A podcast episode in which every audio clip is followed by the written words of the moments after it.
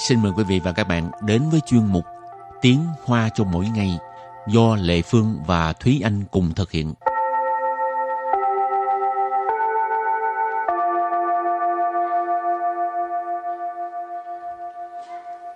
Thúy Anh và Lệ Phương xin kính chào quý vị và các bạn. Chào mừng các bạn cùng đến với chuyên mục Tiếng Hoa cho mỗi ngày ngày hôm nay. Trời hôm nay hơi bị lạnh ha. Ừ, rất là lạnh luôn. Lệ Phương thấy lạnh thì lạnh mà đừng mưa. Mưa thấy nó ướt át khó chịu ghê luôn.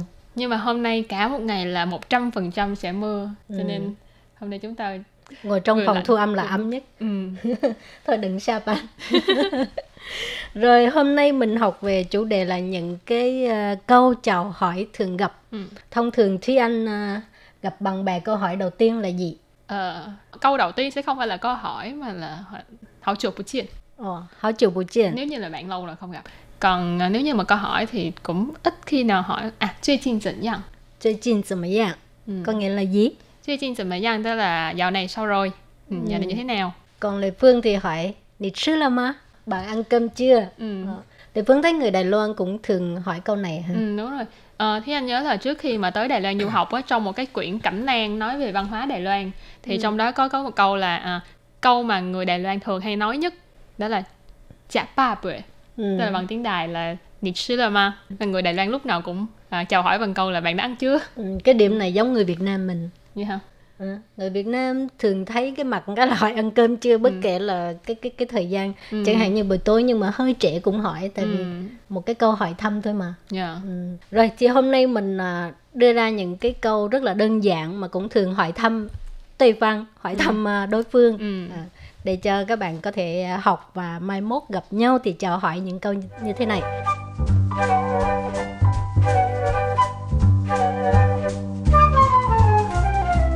câu thứ nhất thì như hồi nãy Lê Phương nói đó là Nì chứ lơ mà? Nì chứ lơ mà? Nì chứ lơ mà? Bạn ăn cơm chưa? Chứ có nghĩa là ăn. Lơ mà? Tức là chưa Ờ, Nì sư là má Hoặc là nì sư là mày Ờ, Bạn ăn cơm chưa? hoặc là trong trường hợp nếu như mà có một cái thời gian nhất định chẳng hạn như buổi sáng buổi trưa buổi tối thì mình cũng có thể là đằng, đằng sau chữ chứ mình sẽ thêm là chào餐午餐với 晚餐 thì là 你吃早餐了吗你吃午餐了吗或者是你吃晚餐了吗 Ừ. thì đây là dùng trong trường hợp là có một cái ờ, thời gian nhất định và câu hỏi thứ hai 你还好吗？你还好吗？ 你还好吗 tức là bạn vẫn ổn chứ 你怎么了？你怎么了？ Ní giờ mà lơ là bằng sao vậy? Cái này là đôi khi Ừ. mình thấy bạn mình cái mặt nó buồn á, Ừ. ờ, buồn hiu không biết chuyện gì thì hỏi ờ, ní giờ mà lơ. Ừ. Trong trường hợp nếu như là buồn ấy thì ờ, cái câu hải hò ma cũng có thể dùng được. Ừ. Chẳng hạn như nhìn mặt người ta buồn đó là Ừ. ừ. bạn vẫn ổn không? Bạn có Ừ. ổn không? Ừ. Ừ. Hải hò ma. Rồi câu kế tiếp là 最近忙什么？最近忙什么？ 最近忙什么? Câu này có nghĩa là gần đây bạn đang bận việc gì? Mắng là bận biệu. Mắng lu là bận biệu. 最近 là gần đây, cho nên 最近忙什么 là gần đây bạn bận chuyện gì? Bạn bận việc gì? Ừ. Ngoài ra cũng có thể hỏi bạn bè công việc có thuận lợi hay không thì có thể ờ, ờ, hỏi bằng tiếng Hoa là như thế này. 工作还顺利吗？工作还顺利吗？ Công作还顺利吗? Tức là công việc vẫn thuận lợi chứ. Công作 là công việc, xuân ly là suôn sẻ, thuận lợi. Còn ma là từ nghi vấn ha. Rồi à, hỏi công chùa thì làm nhớ tới à, rất là muốn tan ca. Ờ. Cho nên mình hỏi là 下班啦， 下班了。 xa ban lợ hoặc là xa ban lợ ma. Xa ban là tan ca hoặc là tan tan làm. Thì xa ban lợ ma là bạn đã tan ca chưa? Ừ. Còn khi mình nói sa ban là nếu mà cái từ khẳng định á, là là tăng ca rồi, tăng Ừ. sở rồi. Còn đôi lúc sa ban là là một cái câu hỏi ở đằng sau. Ừ, nên là bạn đã tan ca rồi sao? Ừ.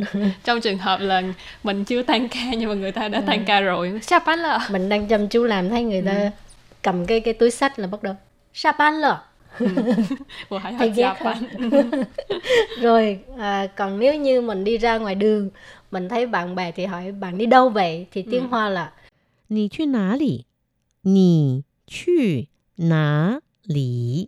Nì chu ná lì là bạn đi đâu? Còn nếu như mà à, thêm cái ngữ khí từ á nì suy ná lì ạ bạn đi đâu thế? Suy là đi ná lì là đâu? Suy ná lì là đi đâu?